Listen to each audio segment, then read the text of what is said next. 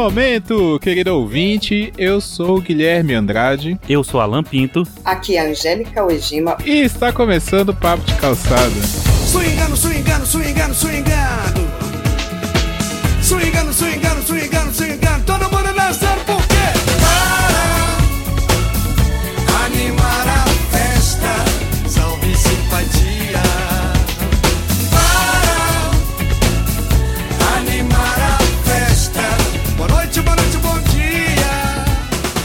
Bom, pessoal, estamos aqui com um convidado e hoje eu, eu já posso chamar de amigo essa pessoa que tá aqui, porque eu tenho uma lei na minha vida que é eu só chamo uma pessoa de amigo depois que eu tomo uma cerveja com ela. que aí eu conheço essa pessoa de verdade. E o Alan, nós nos conhecemos, marcamos um papo numa mesa de bar, tomamos uma cerveja, batemos um papo muito legal. E hoje convidei ele para falar com a gente aqui né? Alan, se presente aí para os nossos ouvintes, de onde você vem, o que, que você faz. Ok, o que, que a gente faz para ganhar a vida, né? Lembrando que o nosso papo foi numa mesa de bar na calçada. Então foi um grande papo de calçada, né? Só não foi gravado. Exatamente. Eu sou idealizador do site Horizonte Infinito, em que nós nos propomos a falar de espiritismo, de religiosidade, de espiritualidade. E o Horizonte Infinito, ele tem hoje na ativa três podcasts. Né? O que começou como uma, uma idealização de pensar, de se expressar, de falar sobre coisas que a gente vive, que a gente aprende, ele se transformou no na vedete do podcast pra gente, que hoje nós temos o Horizonte Espírita, falando sobre espiritismo, nós temos o Ecos de Além Túmulo, que é um podcast de storytelling contando a história sobre dos espíritos, né, sobre o ponto de vista dos espíritos, e o caçula da família, que é o Pare para Pensar, em que a gente fala de espiritualidade e principalmente de saúde mental, que eu faço juntamente com meu amigo psicólogo e historiador e jornalista Liste Rangel. E para viver a gente faz o quê? Isso é o que a gente faz por prazer. Para viver, eu sou contador né, e estou aqui no interior de Minas Gerais. Nós- o, o Guilherme né, ficou surpreso num grupo aí quando a gente falou. Não, eu, eu- ele perguntou se tem algum podcast aqui de Minas Gerais. Eu falei, opa, você é de onde? Eu, sou de Valadares. Eu eu tô pertinho de você, já morei em Valadares. Nós temos o mesmo DDD. Nós temos o mesmo DDD, o mesmo, e praticamente o mesmo DNA, né? É tudo de Minas Gerais, só. todo, todo mundo. Minas Gerais é quase parente já. Já é tudo, tudo pessoal bem, bem próximo. Então, cara, muito obrigado por ter aceitado esse convite aqui. E nós trouxemos o, o Alan aqui justamente para falar de um assunto sobre espiritualidade, né? Sobre religiosidade. Porque há um, há um ano atrás, mais ou menos, o Papo de Calçada, gente, a gente grava sempre à noite, né? Num domingo à noite. E depois é normal a gente continuar conversando, né? Quem tem que sair, resolver alguma coisa, sai. Mas sempre fica dois, três ali batendo um papo depois. E um certo dia eu e a Angélica ficamos batendo um papo bem legal. E acabamos entrando nesse assunto, né? De, de religiosidade, de espiritualismo, espiritualidade, né? Nossa relação com religiões, mas também com a fé, né? Como nós lidamos com isso e nós falamos, não, a gente precisa. Isso não foi gravado, né? É, e nós falamos, não, a gente precisa levar isso pro papo de calçado. E agora surgiu a oportunidade de convidar o Alan e eu falei, não, vamos juntar isso daí, vamos gravar um papo super legal. E trouxemos, trouxemos esse episódio agora. E é só para deixar bem claro, a gente não quer falar sobre religião, tá? Aqui cada um vai ter a sua religião. O nosso, o nosso papo não tem nada a ver com falar qual religião é melhor, qual é pior, qual. Não, a gente não interessa porque a, eu acredito que cada um deve seguir o que acha melhor, não sabe? Não existe uma coisa é, concreta, certa, é, definitiva, né? Mas a gente quer falar sobre a nossa relação com a espiritualidade, né? Como a gente, se, se a gente acredita em algo a mais, como a gente lida com isso. Então, eu quero já começar fazendo essa pergunta para vocês. É, e aí, como vocês lidam com isso? Assim, como é praticada a espiritualidade para vocês? Bom, pra mim é algo muito simples de falar, porque eu me chamo Alan não é à toa, né? Eu, eu sou espírita de berço, nasci num berço espírita e só conheço o espiritismo e permaneço no espiritismo justamente por entender hoje, depois de homem feito, já, já criado para o mundo, que para mim é o que me dá as respostas e é o que me traz a satisfação das minhas necessidades. Mas uh, quando a gente fala em espiritualidade, nós estamos falando de quê? Nós estamos, é, todos nós temos algo em que acreditar. E quando falamos em religiosidade, é justamente o sentimento dessa espiritualidade. O que não é a mesma coisa de religião, porque você pode ter religiosidade e não ter nenhuma religião. Religião é o que? É quando eu pego esse sentimento junto com outras pessoas e eu formalizo isso numa estrutura, com regras, com rituais, com templos, com história. Isso é religião. Então você pode ter é, é, religiosidade sem religião, mas não pode ter religião sem religiosidade. Então, tudo que é material é o contrário do que é espiritual. Então, nós vivemos nessa dualidade. O mundo físico, o mundo concreto, que filosoficamente acaba sendo um certo tipo de ilusão, porque ele é temporário, ele não vai ficar para sempre.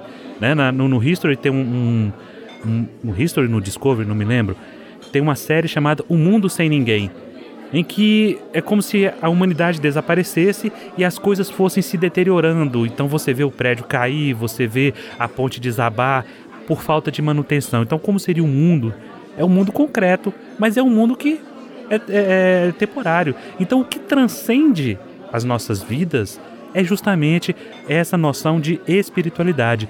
E não existe na história da humanidade nenhuma sociedade que não tivesse um certo tipo de religiosidade. Algumas se expressam através da religião.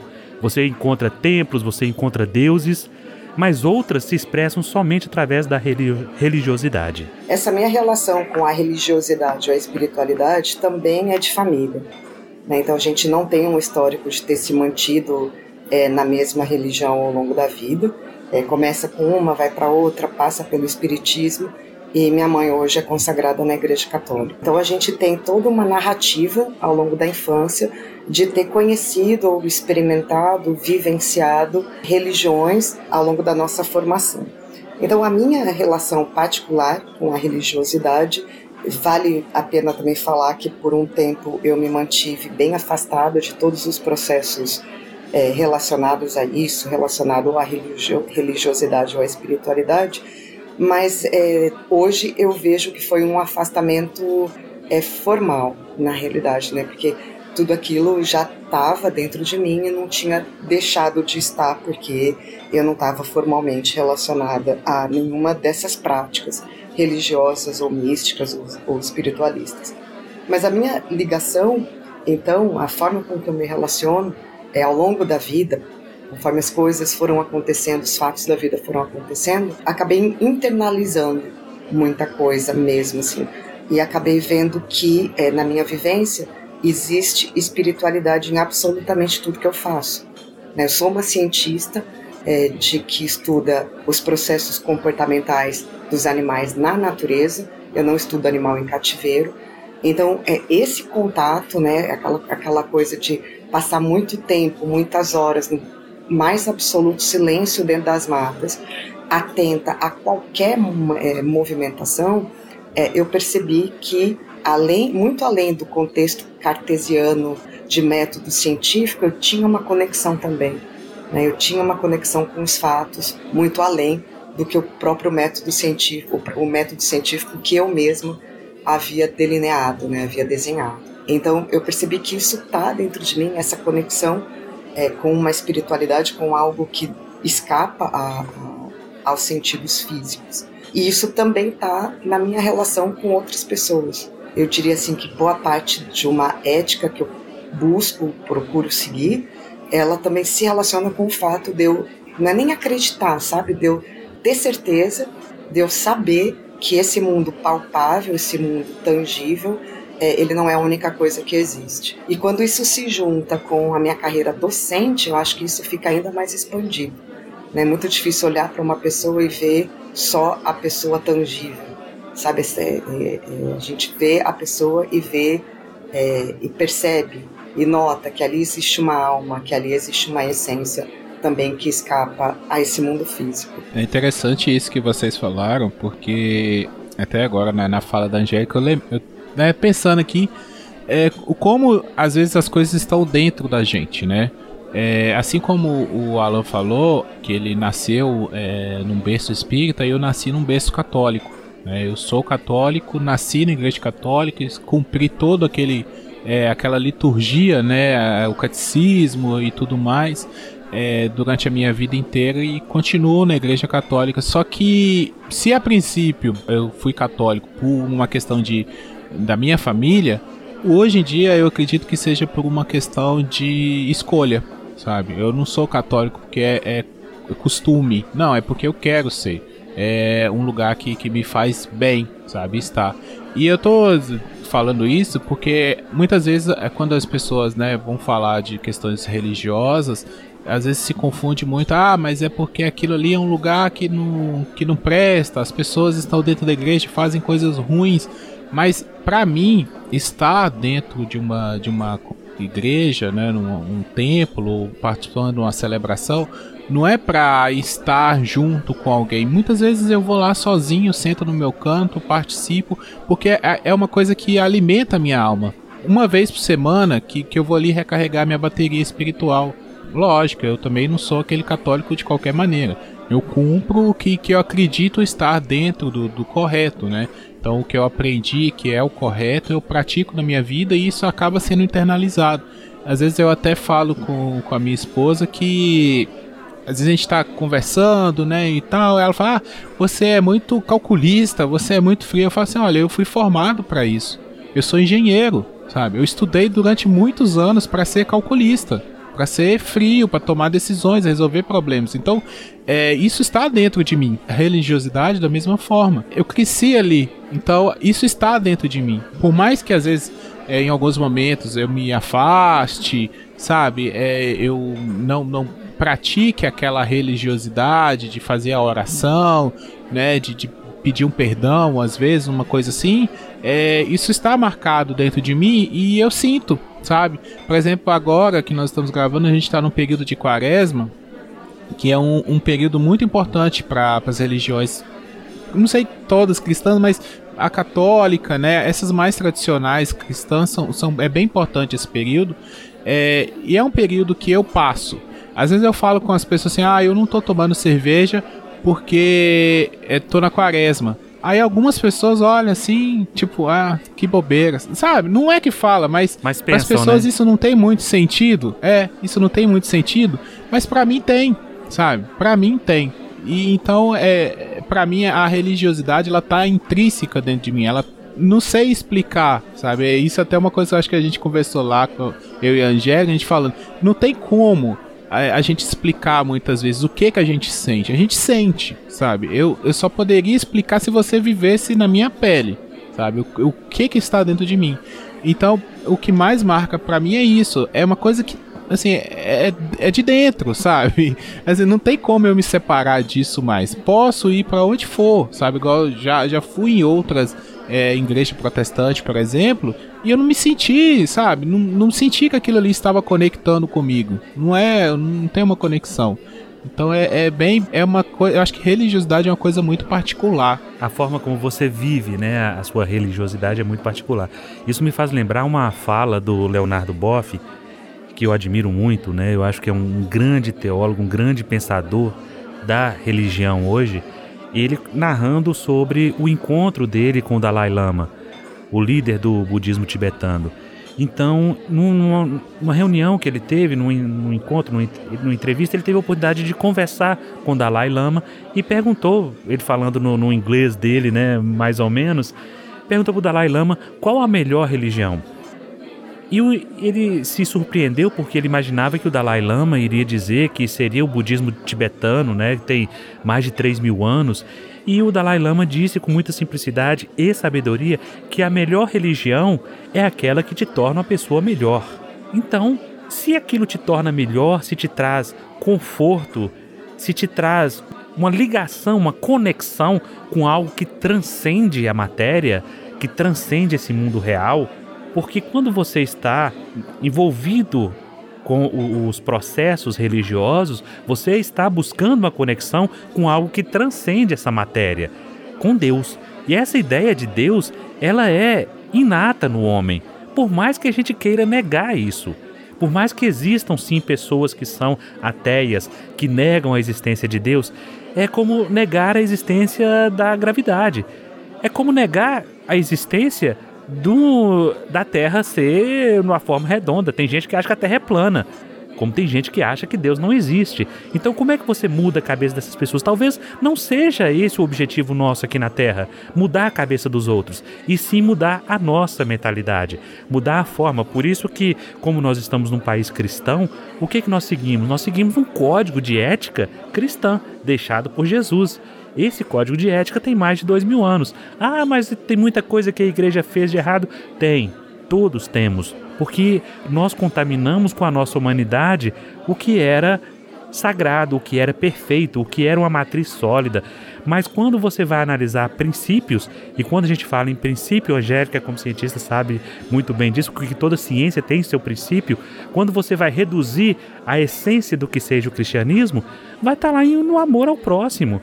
Jesus é aquele que escolhe amar ao outro. É no princípio mais básico dentro só dessa ideia do, do que o Guilherme falou, assim, que assim, nos meios que eu circulo é, já virou um clichê, é dizer que, é, né, dentro das críticas, né, é dizer assim, ah, não, mas na igreja tal, na religião tal, é, no, no, na situação religiosa tal, tá cheio de erros, tá cheio de gente fofoqueira, intrigueira, isso, aquilo, né, fazendo a lista de defeitos das pessoas.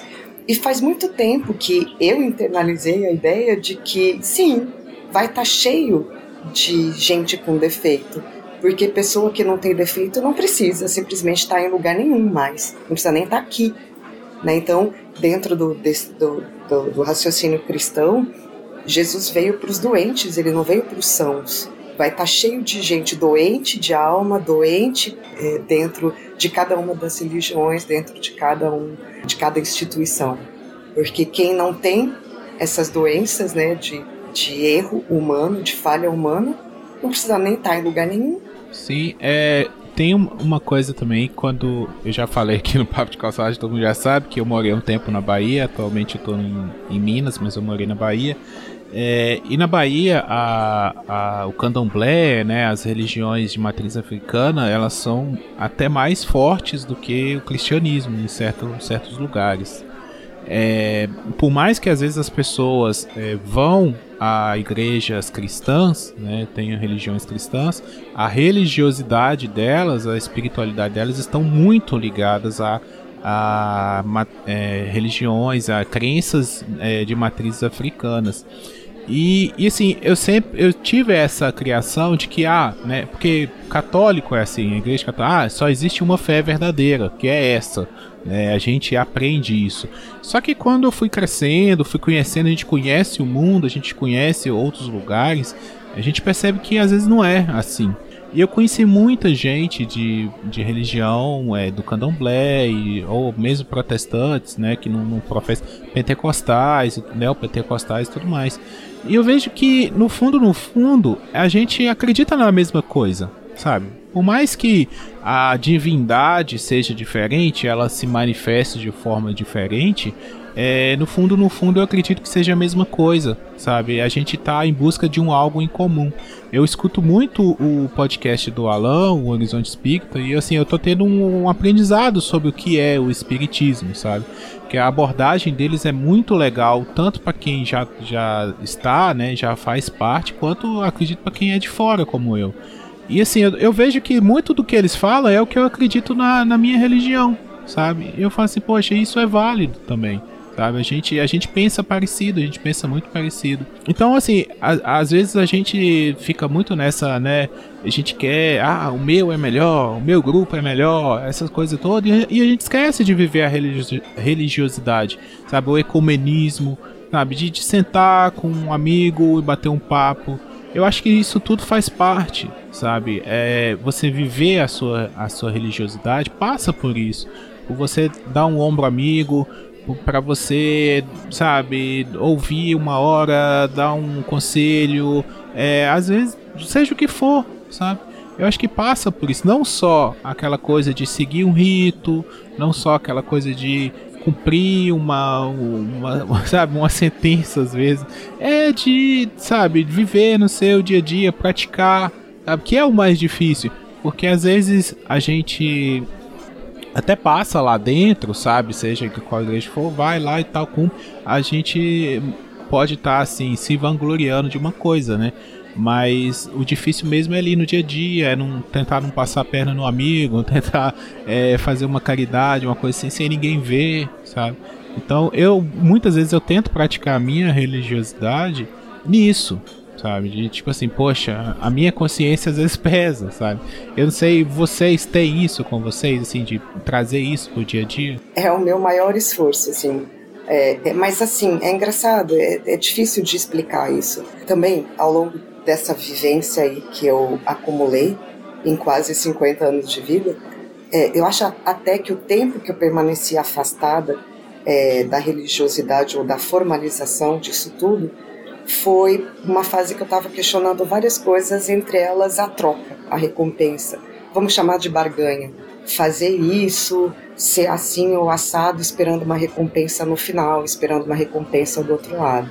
Eram, eram questionamentos puramente meus, não era voltado para nenhuma instituição, não era voltado para nenhum sistema religioso, era uma pergunta de mim para mim mesmo, assim, pô, mas sabe qual é a graça se eu ficar se eu buscar ter é, determinados comportamentos ou determinadas melhorias ou ser uma pessoa melhor se eu estou fazendo isso por interesse, entendeu? Porque eu quero uma recompensa no final. Então, o meu afastamento naquela época se deve bastante, não só a isso. E aí, então, é, eu tive alguns anos, foram muitos anos, gente, foram mais, mais de 10 anos, vivenciando isso internamente. Assim, então, eu acho que eu acabei entrando numa velocidade de cruzeiro, assim, e de, né, ao longo desses mais de 10 anos, de realmente me desligar da recompensa. Sabe, eu não estou mais esperando nenhum tipo de recompensa ou reconhecimento há bastante tempo. Sabe, é, reconhecimento espiritual. Assim, ah, não, daí quando eu morrer, sabe, eu vou ser reconhecida por ter tentado, vou ser reconhecida por ter melhorado. Esse pensamento eu desliguei faz tempo é, eu acredito, né? Assim, eu não tenho pelo menos mais consciência dele. Pelo menos é, é, ele não passa mais pela minha consciência. Né, do tipo, ó oh, Deus, tá vendo? Eu tô me esforçando, ó oh, Deus, tá vendo? Eu tô sendo bacana. Igual uma criança, né, que faz as coisas para mostrar pro pai, né? isso me chateava, sabe? Aliás, isso me chateia ainda nos processos religiosos, enfim, é, até nos místicos, né, também olha só, cósmico, sabe? Eu estou fazendo aqui. Quer dizer, essa coisa do esperar a recompensa é, é, válido a partir do momento que a pessoa faz uma boa ação. Toda ação é bem-vinda. Mas internamente, é, para mim, eu como pessoa, para mim não, não, não, fazia sentido. Assim, eu não vou fazer isso esperando recompensa.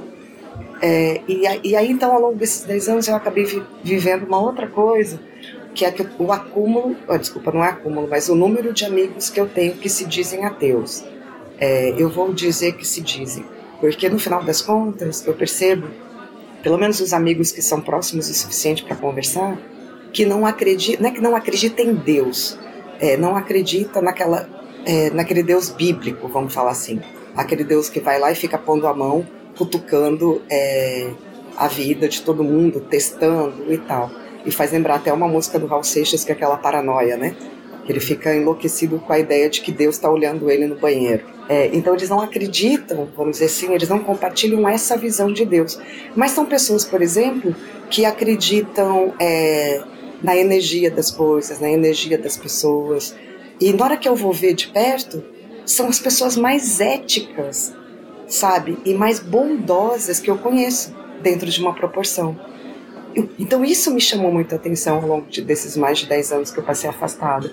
É, peraí, sabe? Então essas pessoas ditas ateias, elas têm uma ética é, muito mais interessante do que eu fui educada a ter.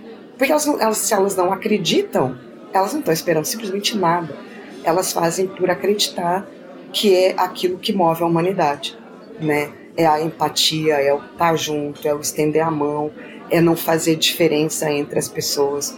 E esses meus amigos ditos ateus, sério mesmo, gente, na minha amostragem, que é muito pequena, é, eles representam 100% das pessoas mais éticas, é, mais preocupadas com a coletividade, é, bondosas pra caramba, de bondade mesmo. Aí você fica, pô, né, então o que, que é buscar fazer o melhor?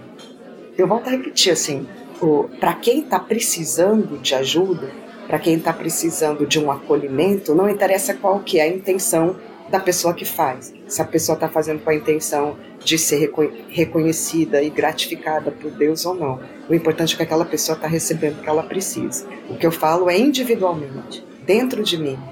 É, Para mim, não tinha muita validade se eu é, me mantivesse na ideia. Ah, não, não quero agregar karma, eu não quero ir para o inferno, eu não quero ir para o umbral, eu não quero, eu quero ser feliz do outro lado, fosse qual fosse a retórica da religião que eu estivesse na época. Então eu, eu fiquei cansada disso e, e queria encontrar o caminho de fazer porque eu acredito que é o que tem que ser feito, fazer porque eu acredito que é o que move a humanidade e não porque eu vou ser recompensada depois. É, e o que eu vejo isso nessa fala sua, Angélica, é justamente essa uma, uma tendência que a gente percebe hoje, que é as pessoas elas estão se declarando mais sem religião. Segundo o, o, último censo do IBGE, que foi feito em 2010, publicado em 2012, uh, eh, houve um crescimento nas, nas duas últimas décadas de 70% das pessoas se declaram sem religião. Se hoje fosse um grupo religioso, as pessoas sem religião representariam 8% da população brasileira, ou seja, seria o terceiro maior grupo religioso. E por que, que as pessoas estão fugindo disso? Porque às vezes a pessoa diz: Eu não acredito em Deus. Mas não é o Deus criador. Eu não acredito nesse Deus que estão me vendendo aqui no atacado e no varejo. Eu não acredito nesse Deus que, para eu ser feliz, eu tenho que dar 10% daquilo que eu recebo. E não é nenhuma crítica, por favor, a quem faz isso, mas é buscando entender por que é que você tem essa sensação das pessoas ateias serem mais éticas. Porque esse medo de perder ou de deixar de ganhar não faz parte da vida delas.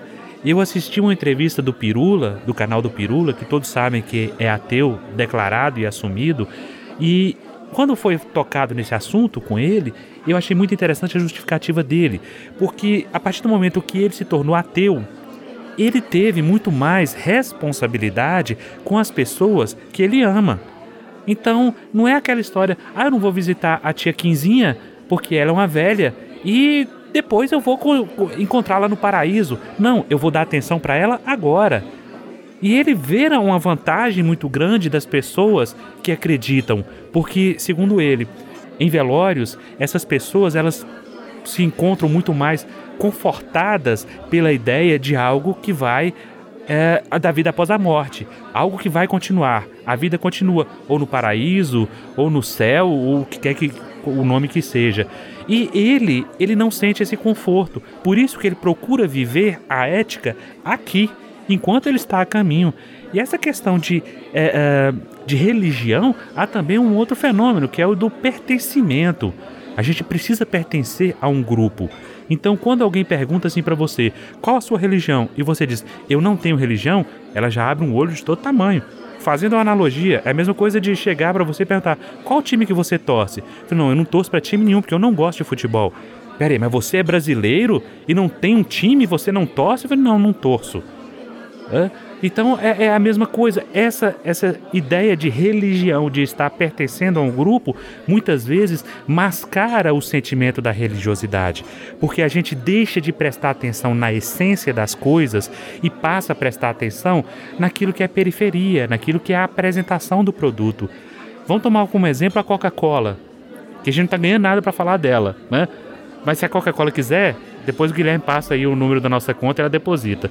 Coca-Cola. Gente, a Coca-Cola ela tem mais de 19 tipos de apresentação do mesmo produto dela. Tem aqueles, já ouviram falar? Não, eu gosto daquela Coca KS de 290 ml, ela é mais gostosa. Que nada, gente, é o mesmo produto. Tá na, na de 2 litros, tá na, de, de, na latinha de 300 e poucos ml, tá na garrafinha, tá no caçulinha, tá na, na, na no retornável é o mesmo produto, mas o que, que muda? É a apresentação. Então, quando nós falamos em religião, nós estamos falando de várias apresentações que te oferecem o mesmo produto. Porque qual é o produto? Ah, é a salvação? Não, o produto é você se conectar com algo que é divino. É buscar uma explicação para algo que você não consegue entender sozinho. Quando o Guilherme diz que lá na Igreja Católica ele se sente bem, e o Dalai Lama vai dizer isso, religião é o que? São vários remédios para vários tipos de pessoas. Então cada um estará onde ele é, se sente mais confortável, onde ele se identifica melhor. Se é num terreiro de, de Umbanda, se é num centro espírita, se é numa, numa assembleia, numa igreja neopentecostal, ou se não é em lugar nenhum. E como você falou muito bem, Angélica, essa conexão que você encontra na natureza, muitos sentem também. Só que eles não chamam de Deus, eles vão chamar de poder superior, de cosmos, de um monte de coisas, não importa o nome. Essa noção de que algo é superior a mim, isso vem desde os primórdios, desde que o homem se reuniu em sociedade e tentou buscar explicação para as coisas, para os fenômenos da natureza. Hoje a ciência explica, mas quem tinha essa explicação anteriormente era a religião. É, e, e, outra coisa, às vezes, às vezes também, é, eu acho que toda instituição ela tende a ser falha. Acho que qualquer instituição. Assim, é difícil a gente pensar, mostra uma instituição que ela não falha, é infalível. Porque instituições são, são feitas de homens, sabe? Homens e mulheres. E homens e mulheres, eles erram, sabe? Faz parte do ser humano. O ser humano é falho. Então, se a gente se apega a isso para deixar de praticar alguma coisa, a gente tá, não sei, às vezes tá, pode estar tá sendo inocente, sabe? Você não precisa realmente é, estar ligado a nenhuma instituição, mas também é, a pessoa que está, ela não está errada. Como você falou, é, é um lugar confortável, sabe? é um lugar confortável que você se sente bem. É, às vezes eu vejo algumas críticas, algumas coisas assim que eu acho justo, sabe? Ah, mas é porque isso está ultrapassado. Poxa, mas é, você consegue entender o, o, porquê disso, sabe? Às vezes muitas pessoas que são ateia, ateias e, e, e são bem resolvidas, né, praticam bem, talvez sejam pessoas que conseguiram é, realizar essa ideia de religiosidade, sabe? Chegaram a uma conclusão consigo mesmo e se libertaram, sabe? De tipo assim, não amarras, mas, mas tradições, sabe? Porque quando a gente vive apenas as tradições, a gente não se liga tanto no espiritual. A gente está simplesmente cumprindo etapas, sabe? Eu já cansei de quando adolescente, criança, ir para a igreja, sentar, é, levantar, sentar, levantar, sentar, ir lá, comungar e tal, e tipo, aquilo não representou muito, foi um protocolo. Depois de adulto, que aí eu, né, comecei a tomar consciência das coisas, estudar, e eu fui vendo que aquilo ali fazia um outro sentido, eu pude aproveitar muito melhor. Então, assim, às vezes a gente tem muitas pessoas dentro de religiões, é, de instituições religiosas, que apenas cumprem protocolos, ainda não entenderam a real espiritualidade. Porque às vezes tem gente que muda tanto de religião, e eu não estou julgando quem muda de religião. É, a pessoa tem que, se ela não se sente bem, ela tem realmente que procurar um lugar que ela se sente bem. Mas porque às vezes ela ainda não realizou isso, sabe? Ah, eu fui para a igreja de fulano de tal, cheguei lá, briguei com o pastor e saí. Aí fui para a igreja católica, briguei com o padre e saí. Poxa, então você está indo na igreja atrás de quê? Você está indo na igreja atrás de quem? Isso que eu que às vezes eu penso. Quando você tem essa questão resolvida na sua cabeça, se você acredita em Deus ou, ou não, se acredita no cosmos, seja lá o que for, você consegue praticar isso livremente, sabe? Você consegue ter uma certeza do, do que você acredita e praticar essa religiosidade, essa espiritualidade. Uma pena que eu sinto é que eu vejo, e eu tô falando que eu, igual eu falei, eu nasci na igreja e eu participei de tudo, eu conheço a igreja de dentro para fora sabe? Qualquer coisa que uma pessoa me contar que viu dentro de uma igreja, eu vou falar, eu também já vi isso, isso para mim não é surpresa, já me contaram isso, eu sei de fonte, sim, verdadeira, de pessoas que eu confio que me contaram que isso aconteceu. E eu nunca deixei, porque eu consegui realizar isso. Então eu sinto pena das pessoas, né? E eu, eu rezo até, e né, quando eu vejo situações eu peço, assim, nossa, essa pessoa podia entender, sabe, como é que funcionam as coisas. Porque a pessoa acaba passando raiva, acaba né, não vivendo essa espiritualidade por simples coisas humanas, porque o humano erra, porque o humano cria instituições corruptas e ele vai usar as coisas para o mal. Eu vi uma frase uma vez de um, de um no, no, no, filósofo da atualidade, que é o Facebook, né?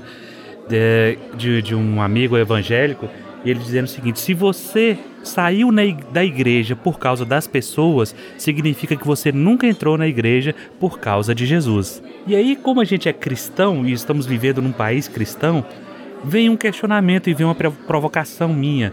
Porque, como você disse, é, Guilherme, você nasceu católico e continuou católico. Na infância, você ia porque seus pais te obrigavam. Da mesma forma como na infância a gente escova os dentes após as refeições porque os nossos pais nos obrigam. Quando a gente adquire a maturidade, a gente começa a entender por que é que eu devo escovar meus dentes após as refeições. Então, quando você adquire a maturidade espiritual, você tem condições de dizer: não, aqui realmente é onde eu quero estar, é porque eu gosto e etc.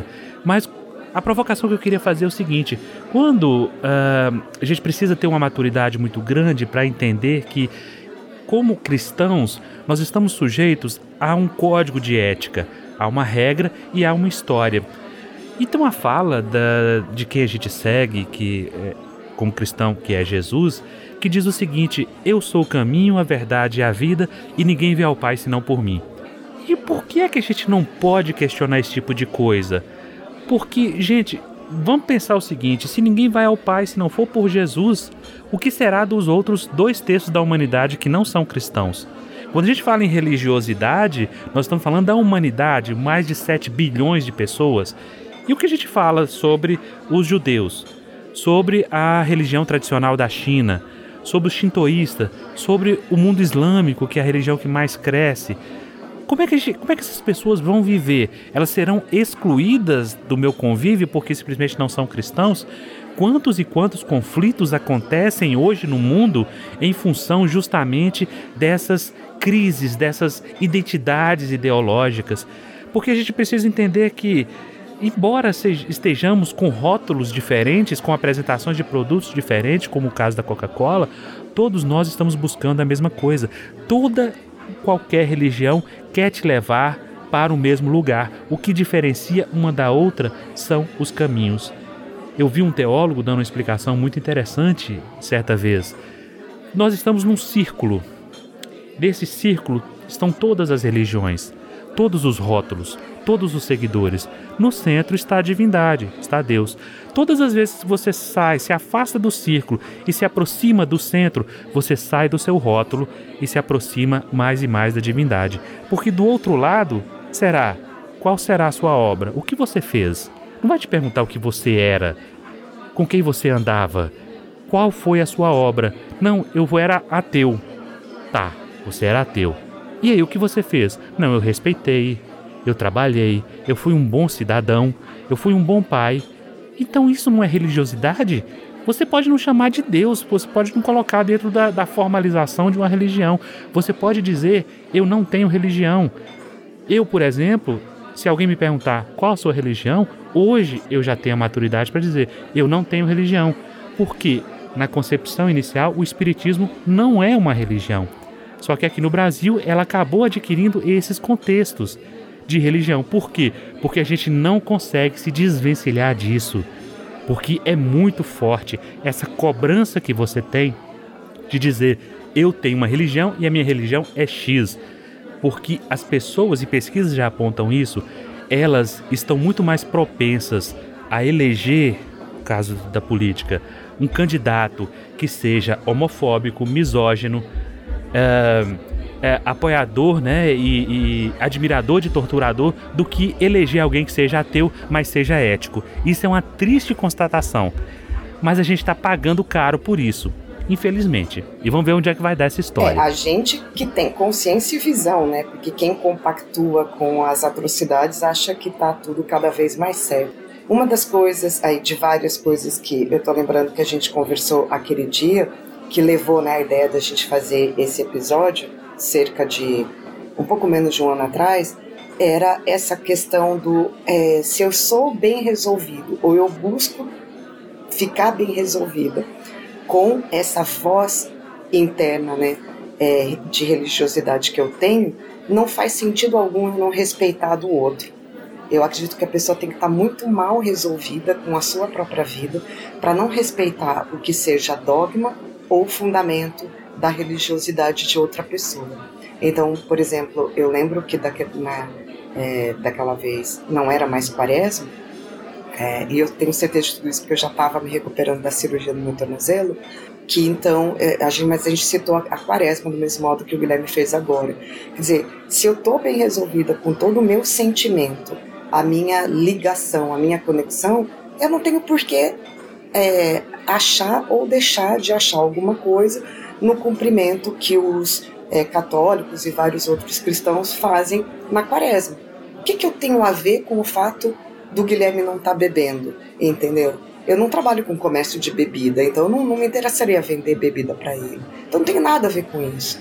E do mesmo modo que me chateia quando né, eu tive é, por três anos, uma de 2016 a 2019, uma aproximação muito grande com o candomblé.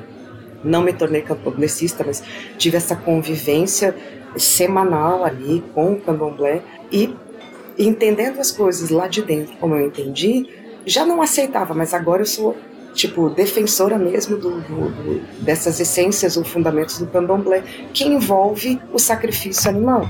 Por exemplo, eu, agora eu entendo Agora eu sei qual é o fundamento que tem atrás disso, que não é uma coisa que sai por aí, né? Que quem vê pensa, quando se fala nisso, demonizam a ideia achando que vão pegar gato, que vão é, sacrificar morcego, sei lá, que vão.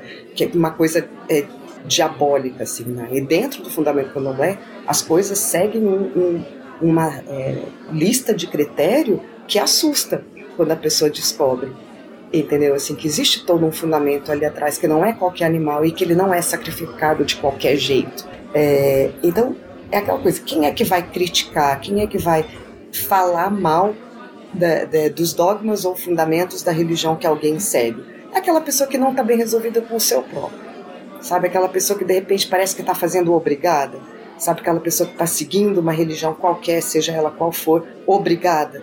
Ela não internalizou, então, ela, já que ela sofre para cumprir esses preceitos da religião que, que segue, ela quer que o outro também sofra de algum jeito, nem que seja a crítica. Você me fez lembrar uma música do Charlie Brown que diz que um homem, quando está em paz, não quer guerra com ninguém. Verdade. Quando você está em paz com a sua religiosidade ou com a sua religião, você não está nem um pouco importando com o que o outro está fazendo ou deixando de fazer. Quando a mesma coisa se aplica a questões da, da, sexualidade. Quando você está muito bem resolvido com a sua sexualidade, não interessa o que o seu vizinho está fazendo, a quem ele ama. Só pessoas que estão em conflito, em desequilíbrio consigo mesma, é que não consegue entender isso. É, mas eu, eu concordo com, com o que, você, que a Angélica falou, e até na questão, né, de dessa questão de ah, Jesus falou, eu sou o caminho, a verdade e a vida eu acho que aí existe grandes coisas pra gente pensar. Primeiro, é, até indico o pessoal a ouvir o, o, Horizonte Espírita, que eu não vou saber é, quais episódios, mas eles têm um episódio sobre Jesus histórico, que é muito legal, e tem. Eu acho que tem um outro sobre questão de tradução da, da Bíblia, ou é o mesmo episódio, Alan? É o mesmo episódio, episódio 16. Isso, que é muito interessante que eles discutem isso é, existem certas con controvérsias, sabe? De, de, questão de tradução, é, foi traduzido de uma língua que não, não era falada na época e tudo mais. Então, eu indico o pessoal a ir lá ouvir para ter, ter mais clara essa, essa ideia, né? Vai, vai ficar bem mais claro do que eu explicar aqui. Mas eu acho que passa por muito isso, sabe? Poxa, são ensinamentos de dois mil anos atrás. Se o mundo de hoje não é o mesmo mundo de 10 anos atrás, imagina o mundo de dois mil anos atrás. E ainda passa pela intenção de quem escreveu essa, é, esses livros, sabe? Ah, sim, eu acredito que foram inspirados em Deus. Acredito, acredito. Mas qual era a, a, a questão da época, sabe? Deus, para a época, talvez ele tivesse uma demanda, talvez hoje é outra. Então, é, a gente não pode muito se apegar a coisas que são assim muito fixas, sabe? A sociedade ela muda, as pessoas mudam, evoluem. E eu acredito que a nossa fé, a nossa religiosidade tem que evoluir também. Aí a gente vai ver um outro fenômeno que é muito comum já nessa história de que das pessoas que estão se declarando sem religião, que é uma customização da fé. O que, é essa customização? Olha, eu estou na igreja católica, mas eu não concordo com o uso de contraceptivos. Ah, eu estou na igreja uh, evangélica porque eu gosto da parte do louvor. Então a pessoa vai adequando a sua fé, a sua crença, o seu culto exterior, aquilo que lhe, lhe apraz. Então muita gente vai tá, assiste a missa na católica, assiste o culto na evangélica, bate um tamborzinho no terreiro da Umbanda e ela vai aos poucos construindo a sua religiosidade, envolvido na sua espiritualidade. Eu tenho para mim uma ideia, isso é muito particular, que com o tempo, isso é muito tempo, nós poderemos seguramente prescindir da religião. Por quê? Não da religiosidade, mas da religião. Porque a gente vai com isso, com a estruturação do pensamento, a partir do momento que nós entendermos que o que realmente é o nosso propósito na Terra, na vida, a gente vai é, dispensar o atravessador. Então eu não preciso de um atravessador mais para poder chegar até Deus, porque eu já tenho a compreensão do que é Deus, do que é o divino. Até nisso a gente precisa pensar, porque uh, eu demorei muito a entender isso, principalmente de que Espiritismo não é religião. E quando você se levanta e fala, eu compreendi, aí as pessoas acham estranho, porque ainda estão todos envolvidos naquele, naquela questão da, da do templo, daquela questão da religião, daquela, da congregação. E quando você fala, não, eu não preciso disso para seguir adiante. Eu não preciso de que um pastor, de que um padre me diga se eu estou certo ou se eu estou errado. Eu sigo a lei, eu tenho um código de ética, eu procuro fazer o bem, ou se eu não faço o bem, pelo menos eu procuro evitar fazer o mal. Essa é a, a, a, base ética, a base estrutural de toda e qualquer religião, porque não existe religião pregue o mal. Ah, mas e com relação. Aí começa aquelas questões. Aí com relação a essa, aquela, aquela igreja, o que ela fez no passado. Gente, fez, não faz mais. Você pode falar da, da Inquisição, você pode falar das Cruzadas. Isso foi num, numa era medieval. Isso foi há muito tempo atrás. O mundo não é assim. Então, desloque a sua mente disso, abra os seus horizontes para ver o que é o real para ver que o mundo está em transformação e que a religiosidade ela acompanha essa transformação de uma maneira muito mais rápida do que a sua própria religião. Então aprenda a valorizar isso, aprenda a entender isso. É, no final das contas, tudo ser é, compartilhar da mesma essência. De repente, sinalizando aí dentro né, do, do, do que vocês estavam dizendo, uma possibilidade que para mim é, me convida a dizer que talvez é, sejamos todos a mesma coisa.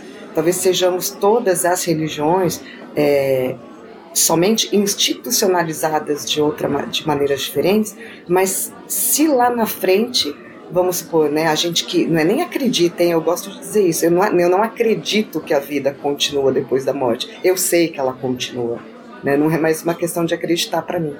É, lá, lá então depois, do, do outro lado da vida, né, no outro plano, eu, eu não me surpreendo se a gente voltar a se encontrar e falar: caraca, é tudo uma coisa só. As religiões não são diferentes, elas são todas a mesma. Eu não vou me surpreender. E baseado nisso, considerando que Cristo é, foi, né? Na verdade ele é, mas eu estou falando ele na forma humana aqui de carne e osso. É, considerando então que ele pudesse, que ele tivesse uma visão cósmica desses processos todos, eu me pergunto, aí é pessoal, eu nunca li sobre isso, que eu sou o caminho, a verdade e a vida, não estivesse falando necessariamente dele. Eu, eu, eu tenho essa opinião interna, esse questionamento interno há muito tempo. Porque é, Jesus, Cristo, é um ser crístico. Né? Por isso que é o Cristo. O Cristo é aquele que foi ungido por Deus. Né? Então, dentro dessa visão é, mais ampla, eu não sei dizer se é teosófica, se é cosmológica, eu não sei dizer qual é a linha que considera os, é, os mais de um ser crístico que a humanidade teve. Então seria Krishna, é, Buda, o Cristo, e acho que Cristo, depois de Cristo, não teve mais.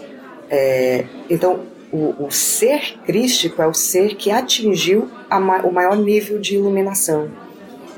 Então, se eu sou o caminho, a verdade e a vida, ele está falando necessariamente dele, Jesus de Nazaré, e não crístico, porque a visão e o conhecimento filosófico, científico, humano que, que Jesus de Nazaré tinha, não estava muito acima de uma média. Ele sabia do que ele estava falando.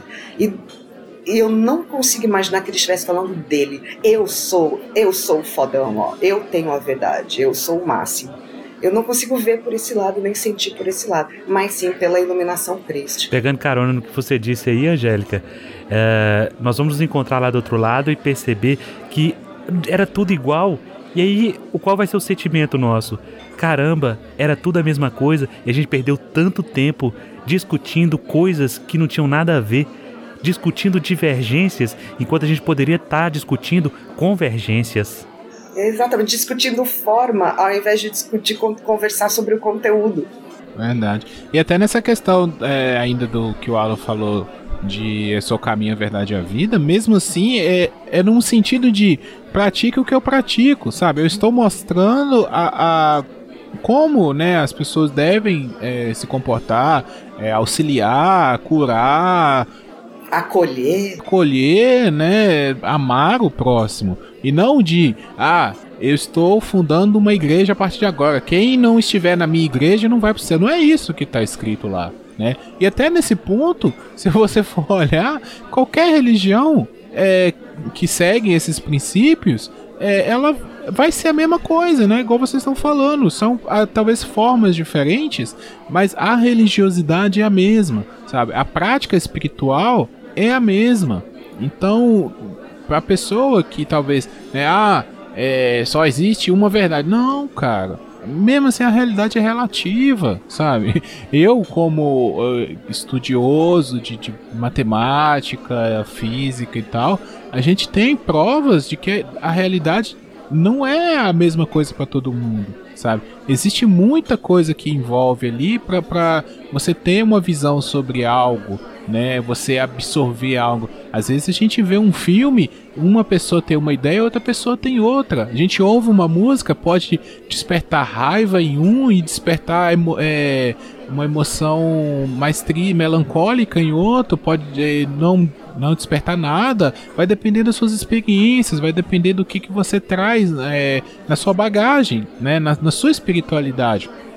Então eu acredito que tudo está ligado, sabe? Ao longo que a gente vai entendendo, e é legal a gente bater né, um, um, papo igual esse daqui, que a gente tem pessoas que vivem realidades totalmente diferentes, a gente vê que a gente está convergindo para um mesmo lugar. Um cientista perguntou para a mãe dele, quando pequena, quando criança, Mamãe, por que, que existem tantas igrejas? E a mãe dele, com muita sabedoria, respondeu: Porque existem vários tipos de pessoas. Então tá todo mundo, e o Dalai Lama vai dizer isso da religião, que é o remédio para vários tipos de pessoa, porque cada organismo vai precisar de um remédio diferente. Eu me lembro de a minha filha, quando ela tinha 4 anos, a gente estava passeando é, de mãos dadas no centro, e do centro da cidade, e ela me perguntou, assim, sabe daquelas coisas que criança faz que deixa a gente estupefato, sem, sem ação? Ela virou para mim e falou: "Pai, para que que Deus fez a gente?" E eu fiquei sem, sem, sem chão, Nossa. sem rumo. E o que, que eu vou responder para ela? Porque você, como pai, você tem que dar a resposta na hora, né? E ela não perguntou por quê, ela perguntou para quê. Então, qual o objetivo da nossa existência? Eis a gente para ser feliz, mas aquilo me incomodou de tal forma porque não, ela se deu satisfeita. Mas essa é uma pergunta que eu não tenho resposta e não tem resposta fácil para isso. Para que que Deus fez a gente? Não existe uma resposta. Não foi para ser feliz. Você pode ter certeza, porque felicidade ela acaba sendo uma perfumaria, um lenitivo para que a gente possa suportar esse mundo que é tão complicado, que é tão difícil. Né? Aí me lembro do, do Huxley, né? Que ele uma proposição que ele faz, dizendo assim: já parou para imaginar se a Terra for um inferno de um outro planeta? Né? Então, como é que você vai ser feliz no inferno de um outro planeta? É difícil. Já parei para pensar nisso muitas vezes. Aí a, a, música do Lulu Santos, né? Na qual se crê que o inferno é aqui. Eu acho que o mais importante nisso tudo é que em nenhum momento a gente quis dar respostas.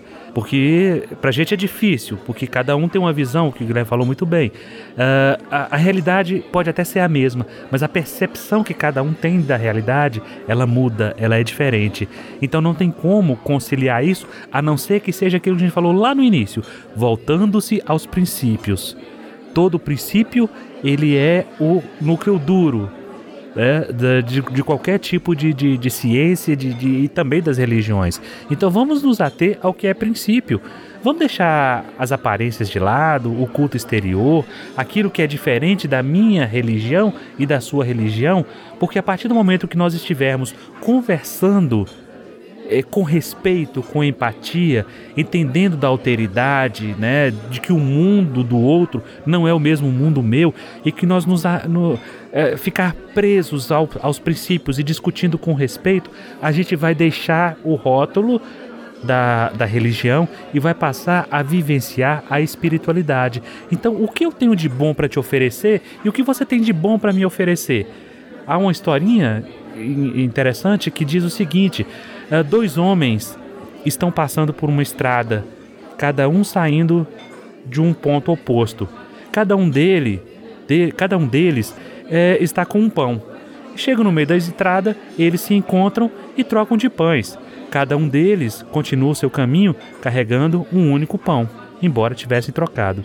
Dois homens saem dos dois extremos da estrada, cada um com uma ideia, e eles se encontram no meio, e eles trocam de ideia. Cada um sai com duas ideias. Então acho que é justamente isso. Vamos trocar de ideias. Vamos conversar dentro da, do respeito que, que é, pessoas civilizadas é, é, conversam, sem tentar mudar a ideia de ninguém. Vamos adicionar, ao invés de dividir, de diminuir, vamos somar, porque não adianta você tentar violar a consciência de ninguém converter as pessoas à sua ideia, porque nem você mesmo tem certeza daquilo que você é, recebeu a vida inteira como verdade. Então, talvez no outro esteja também as respostas às suas aflições, às suas dúvidas, às suas angústias. E é isso que eu tinha para deixar de mensagem final. Vamos trabalhar com respeito, porque no final, o fim nosso vai ser sempre o mesmo. O caixão não tem gaveta.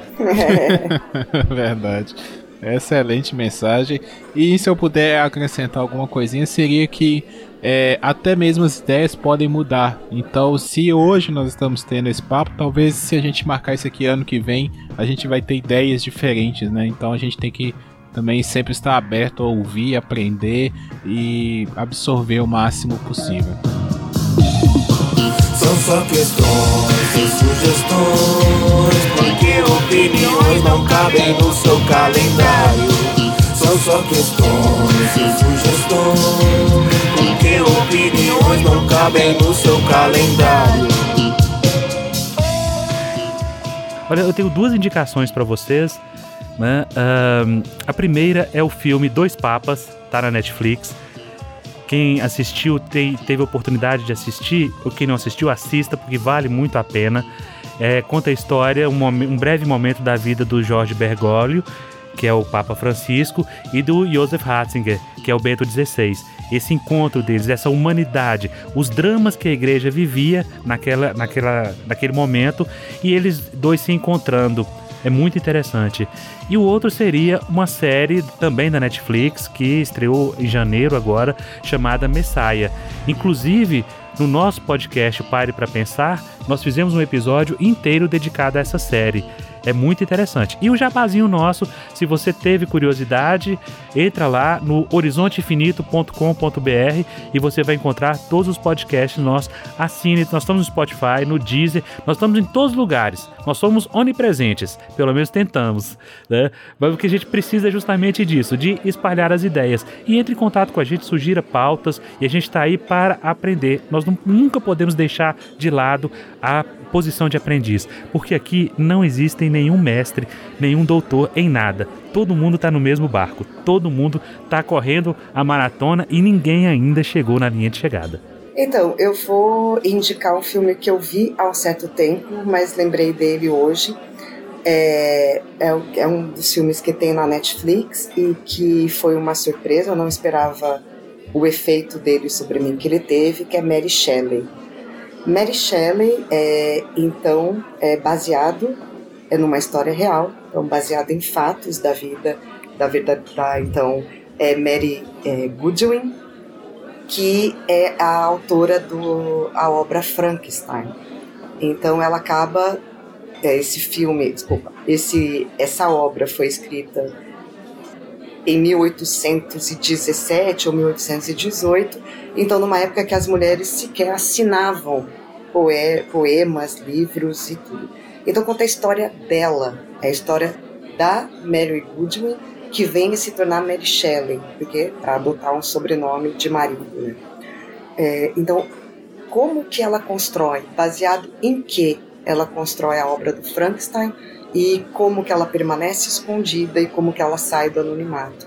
E toda a pressão é, que existia, que ainda existe, né, numa outra forma, numa outra roupagem, mas sobre a entrada de uma mulher num universo puramente masculino que é o universo da literatura. Então, é a verdadeira história dela, contada pelo, por um enredo da Netflix. É, essa não é a única, é, a única vez que a história da Mary Shelley é contada, mas eu gostei muito da retórica que a Netflix deu e recomendo. Então, ela dá um ênfase aí a, a essa, luz, essa luta feminina dentro de um contexto feminista vale bastante a pena. É, eu vou indicar o filme também que eu lembrei aqui durante o, o episódio e o filme chama Martyrs, Martyrs com Y no lugar do I. É um filme de 2015, se eu não me engano ele é francês. E assim, eu não vou contar o, sobre o que, que o filme é, porque senão vai estragar muito a experiência do, do plot twist do, do filme. Mas é um filme que fala sobre martírio. Vou, vou, dizer isso. É um filme que a temática dele é o martírio. É um filme muito interessante para pessoas que não têm muito estômago, assim, para filmes não de terror, mas que tem violência muito explícita. É, talvez não seja muito indicado, sabe? Mas se você tem, consegue assistir, é, vale muito a pena é, como eles abordam a, as questões sobre religiosidade nesse, nesse filme, sabe? É, é, bem interessante. Não vou falar muito porque senão acaba estragando a experiência do filme. Mas vale ver Martyrs com, com Y ou procure Mártires. É um filme francês de 2015. É, pessoal, muito obrigado pela participação. Angélica, que já é da casa aqui, toda semana está com a gente. E Alan, novamente, muito obrigado por aceitar o convite, vir aqui bater papo. Eu espero que você volte, né, é, para falar com a gente sobre outros assuntos também. A gente está querendo fazer um episódio sobre é, a vida no interior. E aí eu já pensei em você para te convidar para falar sobre essa experiência aqui, tá joia? E valeu, cara. Muito obrigado por ter aceitado. Gente, eu que agradeço imensamente a oportunidade e precisando a gente tá aí. Vamos junto. Alan, como eu costumo dizer para quem vem, é, o caminho você já conhece, então agora você sabe como chegar. Cada vez que quiser, estamos aqui. Perfeito, pode deixar. Obrigado. É, pessoal, as redes sociais é arroba Papo Calçada no Twitter, no Instagram e no Facebook. Você pode compartilhar nossos episódios, você pode mandar recado, fazer comentários. O nosso blog é o papo de calçada podcast.blogspot.com. Lá você encontra também outros podcasts da casa, o TV na Calçada, que sai quinzenalmente sobre séries e filmes, o TV na Calçada, que tem feed separado agora. Então, se você ouvia pelo Papo de Calçada, vai lá e assina o feed do TV na Calçada. É, agora tem o Papo Solo, que é o antigo remix, virou Papo Solo. Então é, é na mesma dinâmica semanal, um, um, uma pessoa diferente a cada semana indo lá dar um recado rápido. É o papo de lingerie que a Renata faz, né, com ideias do mundo feminino, ideias feministas, vale tanto para mulheres e para homens, né? Quem, quem quer aprender sobre é, todo esse universo, a Renata é muito didática lá no podcast que ela faz. E você também pode participar do nosso grupo no Telegram, que é o t.me barra papo de calçada podcast, link ou então procurar os links nas redes sociais ou, ou mesmo neste episódio aqui. E lá você pode ter um, um papo mais direto conosco, né? Discussões, algumas pautas surgem lá. É, pode mandar o seu comentário diretamente pra gente. É, é um grupo muito bacana. O pessoal é, acabou criando uma comunidade bem legal lá no, no, grupo do Papo de Calçada. Tem outros podcasts lá, então você acaba conhecendo outros podcasts que são amigos nossos que já estiveram aqui e acabam nos, nos auxiliando também. Galera, o, o recado é esse. Espero que tenha sido legal para todo mundo. E semana que vem nós estamos de volta. Valeu, um abraço.